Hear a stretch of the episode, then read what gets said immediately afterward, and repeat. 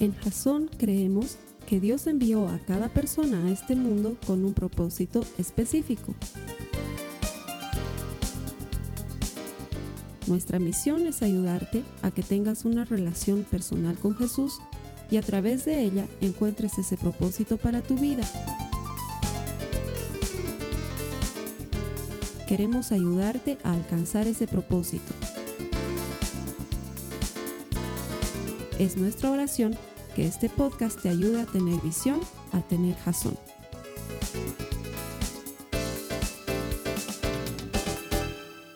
Gracias, bienvenido a Jason. Todas las semanas nos alegramos de tenerte conectado. No sé desde dónde estás viendo esto, tal vez en tu casa, tal vez en un dispositivo móvil.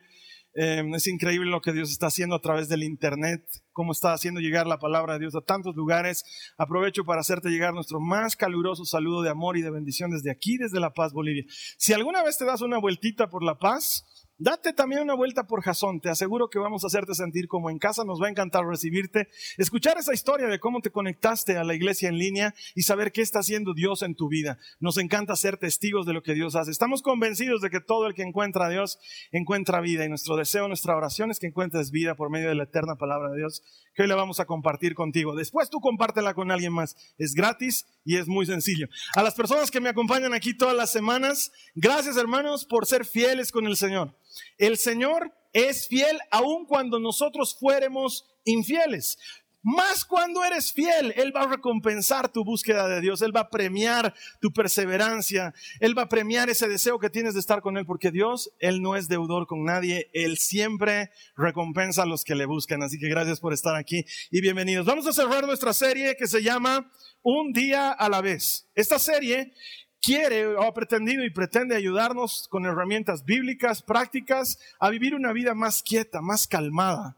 Una vida en la que no vivamos con prisa, una vida en la que podamos tomarnos las cosas más aquietadamente. No sé si existe esa palabra, aquietadamente.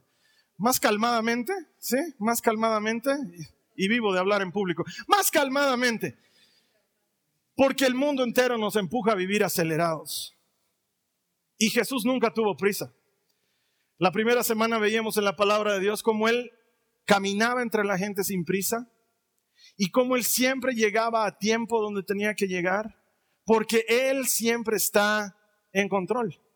Él siempre está a cargo y Él sabe que todo en su control va siempre a terminar como Él quiere que termine, bien hecho. La primera semana escuchábamos de la palabra de Dios que nos decía, estén quietos y aprendan que yo soy el Señor. Y para muchos de nosotros a veces es difícil mantenernos quietos y esperar. Es una de las cosas que menos le gusta a la gente. Y la segunda semana veíamos que para desarrollar paciencia tenemos que esperar y muchas veces vamos a tener que desarrollar paciencia entre los nuestros, entre nuestros seres queridos, con nuestro jefe, con los compañeros de trabajo, con los hermanos que te ayudan en el servicio y aprender a ser pacientes con ellos porque dar fruto toma tiempo.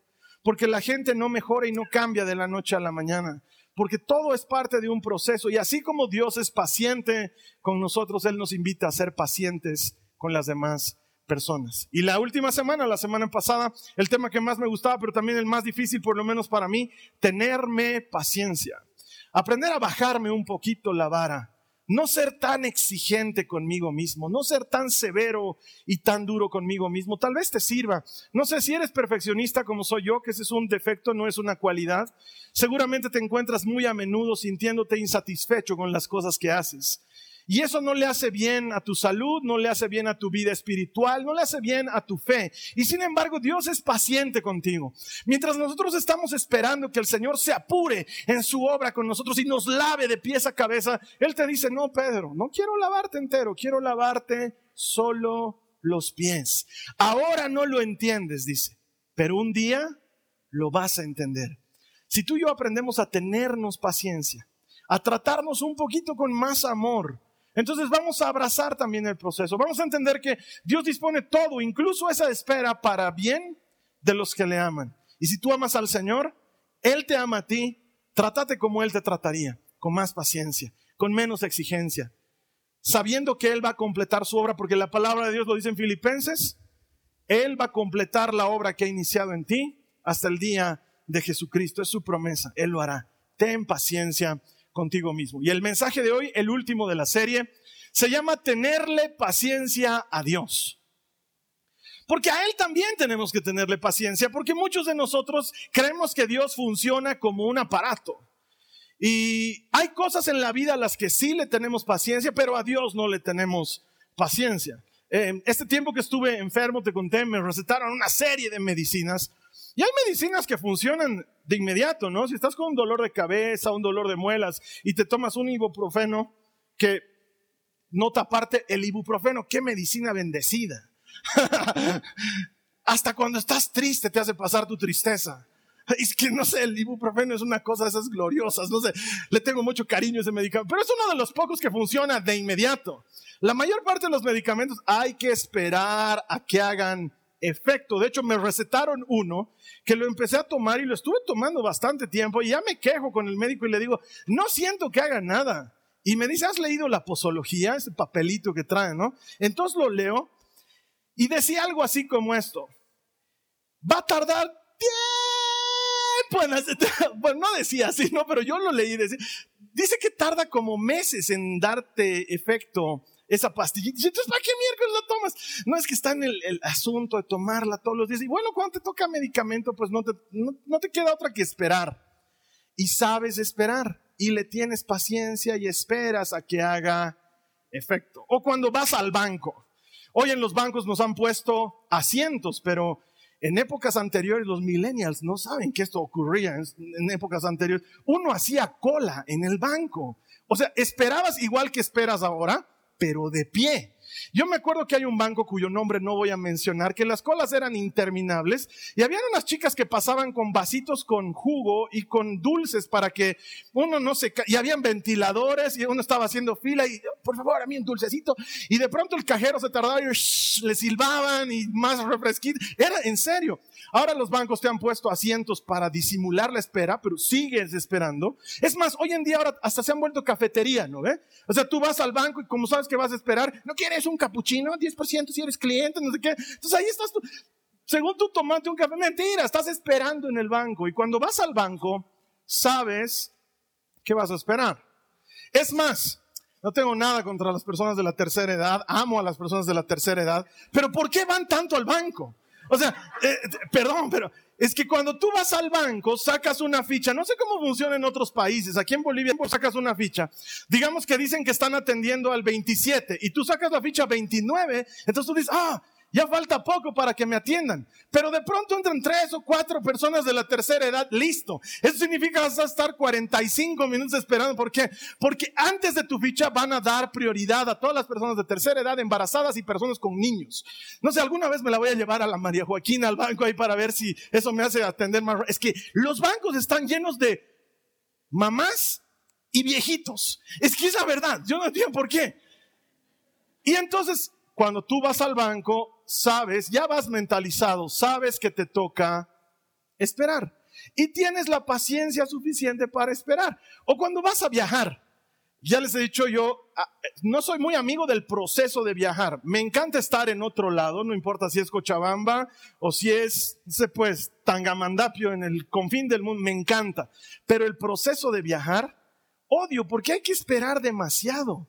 Te levantas temprano en la mañana, el aeropuerto queda lejísimos. Una vez que llegas tienes que sacarte el cinturón, pasar por el escáner. Los escáneres están llenos, tienes que esperar a que te toque. Ahí te tocan de todo lado, luego pasas y luego te toca esperar. O sea, te hacen pasar con apuro y luego estás sentado ahí.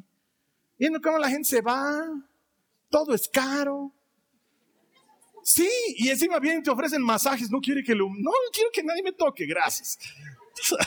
Estás ahí. Y luego el viaje en sí mismo toma tiempo. Hay gente que dice Santa Cruz en Bolivia, una ciudad hermosa, es rápido ir a Santa Cruz una hora. No es una hora, son cuatro, cinco horas por lo menos. Entre salir de tu casa, pasar por los escáneres, el vuelo, llegar a Santa Cruz, el transpirar, o sea, todo realmente es largo no se viaja rápido. Entonces, eso de estoy yendo por el día, mis respetos a los que viajan por el día, porque qué agotador y tú sabes que te toca esperar y te mentalizas para ser paciente con eso. O para tener una mascota. No es fácil tener una mascota. Entrenarla a que haga sus necesidades donde tiene que hacer sus necesidades, cuando tiene que hacer sus necesidades. Y en un principio es, ay, sí, mira mi peludito, lo que había ensuciado tan hermoso. No es hermoso, es asqueroso, huele horrible. Pero tú sabes que está en entrenamiento y tienes que aguantarte eso de que tenga que vivir su propio proceso. O poner una planta en mi casa tengo una palta, les he contado. Es mi palta, no es la palta de mis hijas, no es la palta de mi esposa, es mía, es mi trabajo, mi esfuerzo, mi fruto, pero sé que va a tardar en dar fruto. Yo no puedo ir donde la palta es, ya pues, da palta, ya quiero comer, quiero... Palta es aguacate, por si acaso, no sé cómo es en otros países. No puedes, tú no puedes apretar ahí la palta y salga. Tienes, sabes que va a tomar tiempo. Pero a Dios, a Él no le tenemos paciencia. Si tú supieras la cantidad de veces que escucho que la gente me dice, ay hermanas, que esto de Dios no está funcionando. Esto de Dios no está funcionando. Ya tres veces he venido a la iglesia y nada, mi marido sigue igual, sigue igual mi marido. ¿Y quién te ha dicho que con tres veces de venir a la iglesia tu marido iba a mejorar? No, hermano, es que le estoy poniendo ganas. La semana pasada, ofrende dado, no, nada, nada. Oye, ¿quién te ha dicho que el cambio de tu marido está a la venta? Pero he escuchado así en la... No, eso no existe. Tú no puedes pagar para que alguien cambie. Dios diga, ah, ha dado 300 pesos, lo cambiaremos ahorita. O sea, no funciona de esa manera. Si tú supieras la cantidad de personas que me dicen, esto de Dios no está funcionando. Ya llevo orando semanas y no veo ningún progreso. No sé, yo me imagino a Dios diciendo, por favor, aguanta una semanita más. Ora una semanita, porfa. Ya está casi, mira, dos oradas más y lo lograbas, estás a punto. No sé por qué tenemos esa idea de que Dios funciona. Dios no es aparato, no es una máquina, Él es una persona. Mucho más grande y mucho más compleja de lo que yo te puedo explicar o tú y yo podemos entender. Es más de lo que imaginamos y Él no funciona. No es ese cajero místico interestelar al cual vamos y apretamos los botones y decimos tres domingos a la iglesia, oración todos los días y el nuevo plan de lectura. Me he suscrito. Quiero marido nuevo. No funcionó. Es que por alguna razón la gente piensa que Dios funciona. En la mente de las personas está, ya he ido a la iglesia, ya he orado, ya me he anotado en un compartimiento bíblico, ya debería haberse sanado mi hija, ya debería haber cambiado mi marido, ya me deberían haber aumentado el sueldo.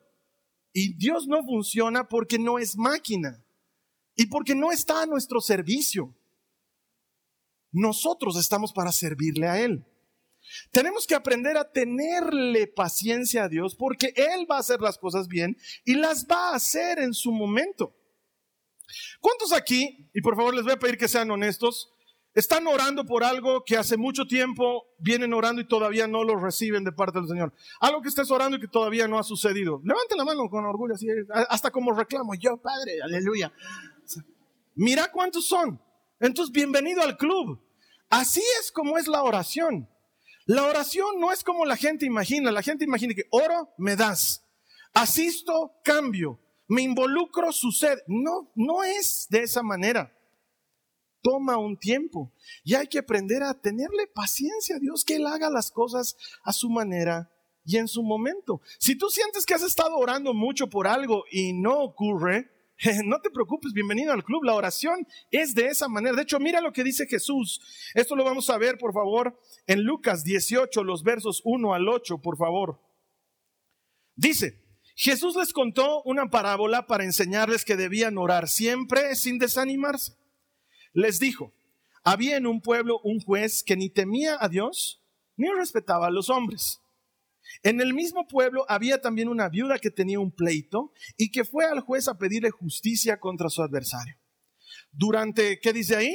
Mucho tiempo, el juez no quiso atenderla, pero después pensó, aunque ni temo a Dios ni respeto a los hombres, sin embargo, como esta viuda no deja de molestarme, la voy a defender para que no siga viniendo y acabe con mi paciencia. Y el Señor añadió, esto es lo que dijo el juez malo pues bien, ¿acaso Dios no defenderá también a sus escogidos que claman a Él? ¿Qué dice? Día y noche. ¿Los hará esperar? Dice Jesús. Les digo que los defenderá sin demora. Pero cuando el Hijo del Hombre venga, ¿encontrará todavía fe en la tierra? Jesús está diciéndolo de esta manera. Tú ora y no te desanimes. porque yo voy a responder. Claro que voy a responder. Pero tú no te desanimes en orar. La oración no es una instrucción que nosotros le damos a Dios para que obre. La oración es la manera en la que tú y yo nos alineamos con Él para entender su corazón y su propósito. Quiero que abraces este principio y lo vuelvas tuyo. Dios va a obrar en tu vida y va a responder a tu oración, pero Él quiere hacer algo en ti antes que hacer algo para ti. Te lo digo otra vez. Él quiere hacer algo en ti antes que hacer algo para ti. Él está más interesado en lo que va a suceder en ti y contigo que lo que va a suceder alrededor tuyo. Ese trabajo que no llega, esa enfermedad que persiste, ese hijo que sigue dando problemas, esa pareja tuya que todavía no se entiende contigo, esos problemas que tienes a nivel familiar con otros familiares fuera de tu círculo cercano y persiste y tú oras y oras, está logrando algo en ti cada vez que oras. Porque puede ser que las circunstancias no cambien, pero siempre que oras tú vas a cambiar. Puede ser que nada se modifique a tu alrededor, pero cuando tú oras, tú te modificas. La oración no es para que Dios tome nota de lo que nosotros le estamos pidiendo. Porque seamos sinceros, muchas veces queremos que Dios tome nota. Le decimos cómo queremos lo que queremos cuando lo queremos. Ahí está la hermana que está buscando pareja y le dice, Señor, yo lo quiero alto, corpulento y velludo. Y pensamos que Él está tomando nota, ¿no? Y que sea fuerte, pero sensible al mismo tiempo. Y que sea un hombre de carácter. No quiero que tenga mamitis, que sea un hombre de carácter pero que sea voluble a mis deseos y a mi voluntad.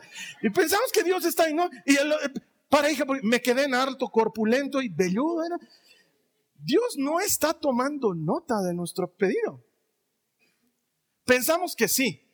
A ver, revisa tu oración. Quiero que seas honesta, honesto contigo mismo. Le decimos a Dios cómo queremos lo que queremos cuando queremos. Cómo tiene que ser nuestro trabajo.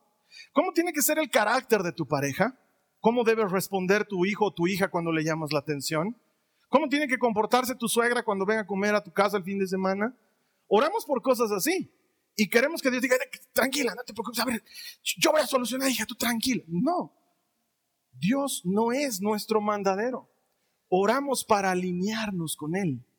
Oramos para entender su propósito. Oramos para que nuestra fe crezca. Cuando tú oras y le dices, Señor, te pido porque me sanes de tal enfermedad, tu fe crece. Porque estás creyendo que Dios puede sanarte de esa enfermedad. No es que Dios dice, ah, hijo, qué bien que oraste por esa enfermedad que tenías, porque si no orabas, no te podía sanar. Yo te veía ahí secándote como pasa. Se me va a morir, decía, no ora nada, yo estoy impedido, atado de manos, como quisiera obrar. Pero me has atado las manos con tu falta de oración, es que yo no sé por qué los cristianos creemos que podemos detener a Dios. Eso no existe. Dios es Dios, es más poderoso de lo que podemos imaginar. Pero cuando yo oro por sanidad, cuando yo oro por conversión, cuando yo oro por provisión, me alineo con el propósito de Dios. Cuando le digo, Señor, ayúdame porque no me está alcanzando el dinero para llegar a fin de mes, probablemente el dinero no aparezca, pero lo que aparezca es un hombre listo para aguantar sin ese dinero que está necesitando. Dios trabaja en nosotros a través de la oración. Nosotros no oramos para que Él nos haga caso, oramos para alinearnos con Él. Y sin embargo, Él siempre responde nuestras oraciones. ¿Acaso no haré caso a mis elegidos si me claman día y noche? ¿Los haré esperar? Dice Jesús. Claro que no. Los, les responderé sin demora. Pero tú no dejes de orar, dice el Señor. Tú no dejes de creer. No me salgas con eso de que Dios me está funcionando. Mucho ya he orado, voy a dejar de orar. ¿Qué creen que hace Dios que dice, ay, ha dejado de orar? No me castigues así, ora por favor. Tengo problemas de estima. Dime que soy santo y digno. Dios no necesita eso. Nosotros le decimos que Él es santo y digno porque nosotros necesitamos recordarlo. Le decimos que Él es grande y poderoso porque eso aplaca los temores de nuestro corazón. Él sabe que Él es grande y poderoso. No es como que le recordamos y dice, ah, cierto, soy grande y poderoso. Puedo obrar en tu favor. Era que me digas antes, hijo, yo me sentía medio chico y debilucho, pero ahora que dices que soy grande y poderoso, tengo todo el poder. Es para nosotros la oración. Nos ayuda a crecer en nuestra fe, nos ayuda a alinearnos con Dios y nos ayuda a entender el tiempo de Dios. El tiempo de Dios es probablemente uno de los conceptos que más paz puede traer a tu vida cuando se trata de esperar. Debes conocer esta cita por lo menos de mención, esta cita que dice, hay un tiempo para todo bajo el sol, un tiempo para lanzar la piedra y un tiempo para recoger la piedra, un tiempo para apapachar y un tiempo para soltar el apapacho. Es que eso dice la Biblia. Hay un tiempo para todo. Y, el autor de ese tiempo es Dios. Él es dueño de toda la eternidad. Ese versículo es conocido. Lo que viene a continuación, pocas veces le prestamos atención. Mira lo que dice en Eclesiastés, en el capítulo 3, los versos 10 y 11. Dice, he considerado la tarea que Dios ha dado a los hijos del hombre para que se ocupen de ella. Y esta parte quiero que me ayudes a leerla. Esta es una hermosa promesa. Dice, todo lo hizo hermoso en su tiempo. Otra vez, otra vez, por favor, lémela. Todo lo hizo hermoso en su tiempo. Dios hace todas las cosas bien hechas cuando? En su tiempo. Nunca antes, nunca tarde, siempre en el momento justo, pero puedes estar segura, seguro que todo lo hace bien hecho. Él no hace las cosas malas, Él no hace las cosas apuradas. Lo que sea que Él te vaya a entregar, lo va a hacer bien. Entender el tiempo de Dios nos ayuda a obtener paz. Porque si Dios no te está dando algo todavía, puedes estar seguro que no es el momento de que te lo dé. Porque cuando te lo dé, va a estar bien hecho.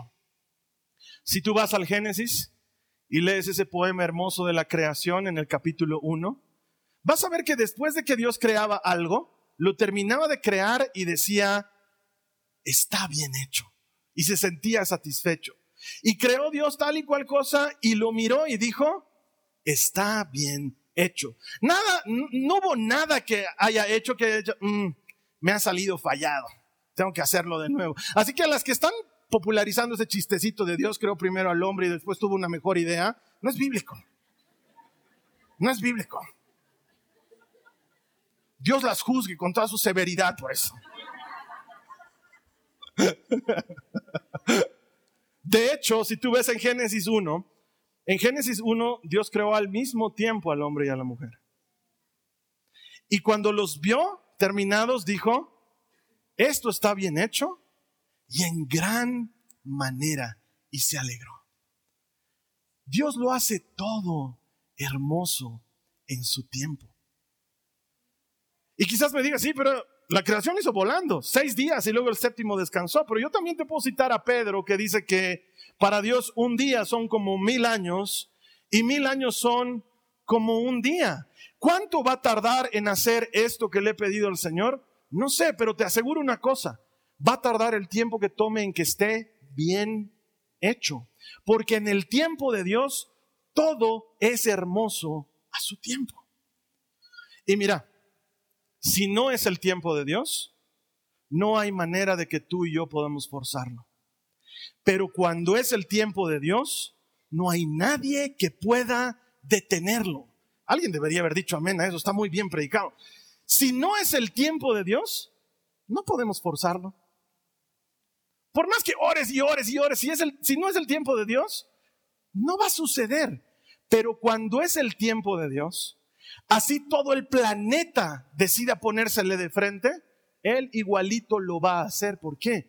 Porque Él es el dueño de todas las cosas. Él está en control. Está en control de tu vida, está en control de tus necesidades, está en control de tus sueños, de tus anhelos, está en control de todo. Si se lo has entregado a Él, puedes confiar en su tiempo. Su tiempo es bueno. Él nunca llega tarde. Y las dos únicas mujeres en la historia que se atrevieron a decirle, llegaste tarde, luego vieron cómo su hermano resucitó. Él jamás hace las cosas mal, lo hace todo hermoso en su tiempo. El Señor hace todas las cosas bien. Él no se equivoca. Él no falla. Ahora quizás haya alguna hermana que tenga algún reclamo y me diga, yo estuve orando por un marido y dices que lo hace hermoso a su tiempo y Entonces esa hermana le puede decir, ¿por qué te apuraste en casarte con él? Tal vez no era el marido. Hay gente que tiene esa idea de que el idóneo se está cocinando en algún lugar. ¿No? ¿Qué? Pero yo te puedo asegurar una cosa.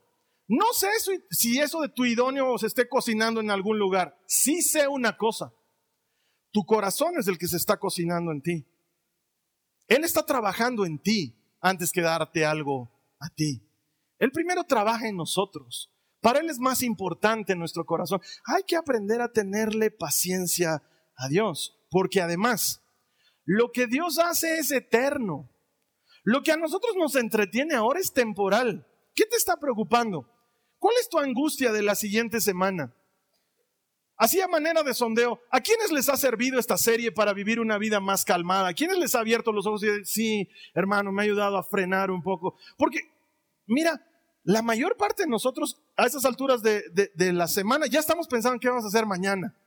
Y ya nos estamos angustiando por el pago del miércoles y por la reunión del viernes. Ya estamos con eso. Y Dios quiere que frenemos un poco porque lo temporal nos mantiene acelerados, pero tener visión eterna nos ayuda a entender las cosas como Dios las entiende. Él hace las cosas de manera que duren para siempre. Si tú eres trasnochador y has estado viendo tele local muy tarde en la noche, Has debido ver que pasan estas cosas que, de, o de pronto aparecen nuestros hermanitos en la tele, hermanitos entre comillas, que dicen, ¡Eh, ahora para de sufrir! Venga aquí a lata, cómprese el pedacinho de la crucecina de Jesucristiño.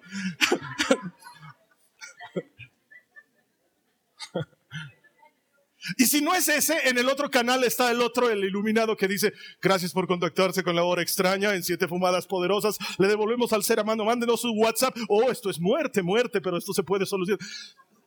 Todas esas cosas que te ofrecen, todas esas cosas que te ofrecen, si es que funcionaran, serían temporales. Pero lo que Dios hace es eterno. Él nunca hace algo por un tiempito.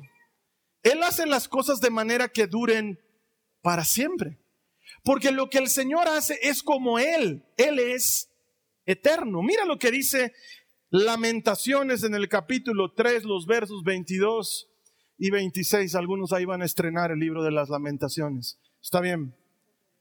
Feliz estreno. Lamentaciones 3, 22, 26. Dice, el fiel amor del Señor, ayúdame a leerlo nunca se acaba. Sus misericordias jamás terminan.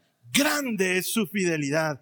Sus misericordias son nuevas cada mañana y aprovechar los que dicen, ah, esa cita sí, ah, subrayala, ahí había estado en lamentaciones. Me digo, el Señor es mi herencia.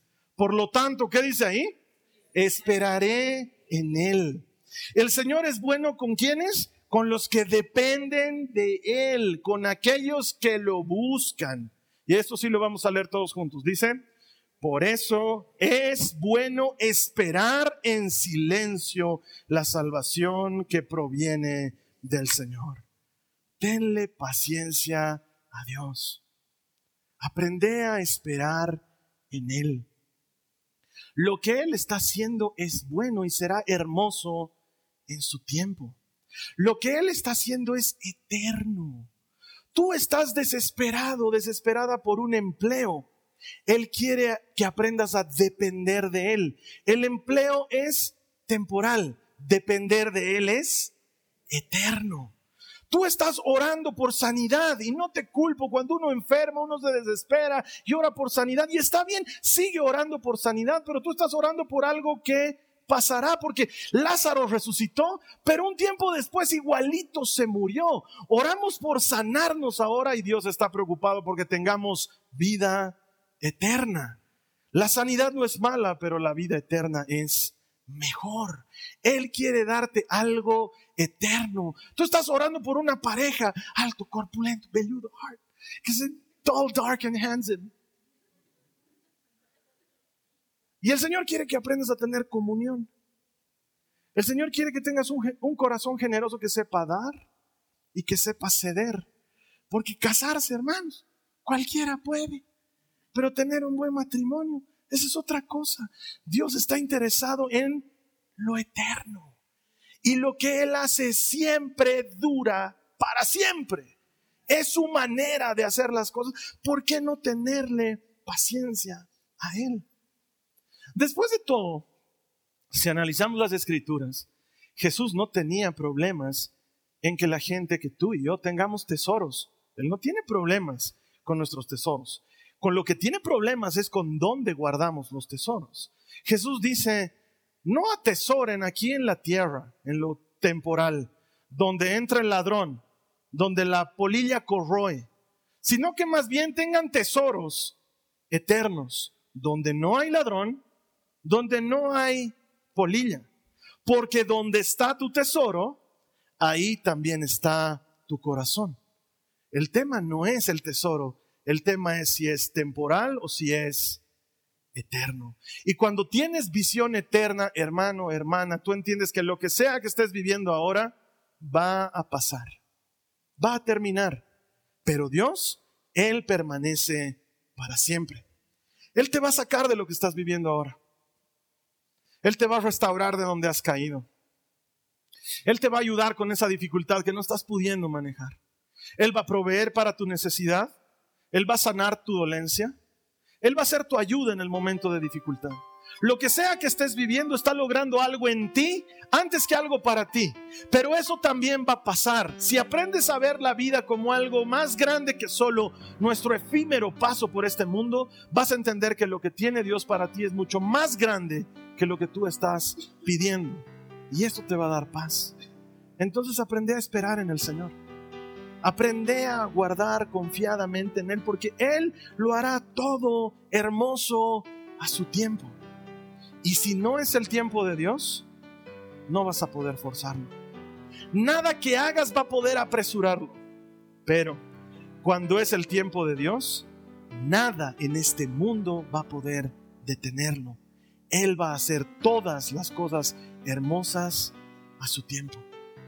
¿Qué me gustaría que hayamos aprendido tú y yo después de estas cuatro semanas? Que los que esperan en el Señor tendrán nuevas fuerzas. Levantarán las alas como las águilas. Correrán y no se cansarán. Caminarán y no se fatigarán. Pero ¿quiénes? Los que esperan en el Señor. Me encantaría que hayas aprendido, que hayamos aprendido a ser pacientes, a esperar, a vivir menos apurados, a no acelerarnos, a entender que Dios tiene un tiempo que es mejor que nuestro tiempo. Su palabra dice, mis caminos son más altos que tus caminos, mis proyectos más grandes que los tuyos. Si sus caminos, sus pensamientos, sus proyectos nos aventajan, ¿cuán diferente es su tiempo al nuestro? Pero si descanso en su tiempo, si aprendo a creer que Él lo hará todo hermoso en su momento, entonces voy a encontrar paz. Voy a aprender a descansar. Y no voy a vivir apresurado. ¿Por qué? Porque después de todo, Él está en control. Has debido escuchar que los cristianos utilizamos esa frase muy a menudo. Dios está en control. Y hasta pierde sentido de tanto que la decimos. Pero estamos diciendo una verdad poderosísima. No importa lo que tú y yo hagamos, Él sigue siendo Dios. No importa cuán lejos hayas caminado de Él o cuán pegado estés a Él por tu vida de oración y tu fidelidad y tu obediencia. De todas maneras, Él sigue siendo Dios y Él está en control y Él hará que todas las cosas ocurran en su momento. Tú no te des por vencido. Tú no pienses que Dios funciona como máquina. Tú haz las cosas como Él te está enseñando a hacerlas y ten paciencia, que si no te das por vencido, en su momento cosecharás un gran fruto. Yo te invito ahora a que cierres tus ojos. Vamos a orar al Señor. Y vamos a elegir, esta es una decisión personal, vamos a elegir tenerle paciencia a Él, aprender a esperar el proceso, que Él haga las cosas como Él considera que deben ser hechas y nosotros comprometernos a confiar en que su criterio es mejor que el nuestro. Si ese es tu deseo, yo te voy a pedir que por favor con los ojos cerrados hagas esta oración conmigo, ahí donde te encuentres. Dile a Jesús, Señor Jesús, hoy escojo tenerte paciencia esperar en ti. Que hagas las cosas a tu manera, en tu tiempo. Porque sé, lo recibo como promesa. Tú haces todas las cosas hermosas a su tiempo. Puedo confiar en tu tiempo. puedo confiar en ti. Si no es tu tiempo, no puedo apresurarte. Pero cuando es tu tiempo, nada puede detenerte. Hoy elijo alinearme con tu tiempo y esperar en ti. Ser paciente y confiar. Esperaré calladamente en ti y te dejaré demostrarme que tú eres Dios. Gracias Señor Jesús. Amén. La siguiente semana vamos a comenzar una nueva serie y en esta nueva serie vamos a seguir compartiendo más principios hermosos de la palabra de Dios. Te pido que me des una mano. Si puedes ayudarme a compartir este mensaje a alguien más en internet, hazlo a través de las redes sociales. Es gratis y es fácil. Solamente tienes que darle clic al botón de compartir que aparece en todas partes de nuestra página. Este mensaje luego va a llegar a alguien, quién sabe quién, pero alguien que necesita entender que Dios es el dueño del tiempo y que lo maneja muy bien. Y esto le puede traer mucha paz a su vida. Entonces tú y yo vamos a estar siendo esos misioneros digitales que llevamos el Evangelio hasta el último rincón del mundo. Y cuando eso suceda, el Señor va a celebrar una, una cena, dice la cena de, la, de las bodas del Cordero. Y ahí todos, todos, todos los que estemos vamos a festejar, celebrar que todo el que encuentra a Dios encuentra vida, la razón por la que hemos hecho esto todos los días de nuestra vida. Yo te espero aquí la siguiente semana y mientras eso suceda, que el Señor te bendiga. Esta ha sido una producción de Jason Cristianos con propósito. Para mayor información sobre nuestra iglesia o sobre el propósito de Dios para tu vida, visita nuestro sitio web www.jason.info. Allí encontrarás muchos recursos para animarte en tu relación con Dios enseñanzas, nuestro blog, prédicas y mucho más. Te lo deletreamos www.jazon.info. También puedes visitarnos en nuestro sitio en Facebook www.facebook.com barra Que Dios te bendiga abundantemente. Muchas gracias.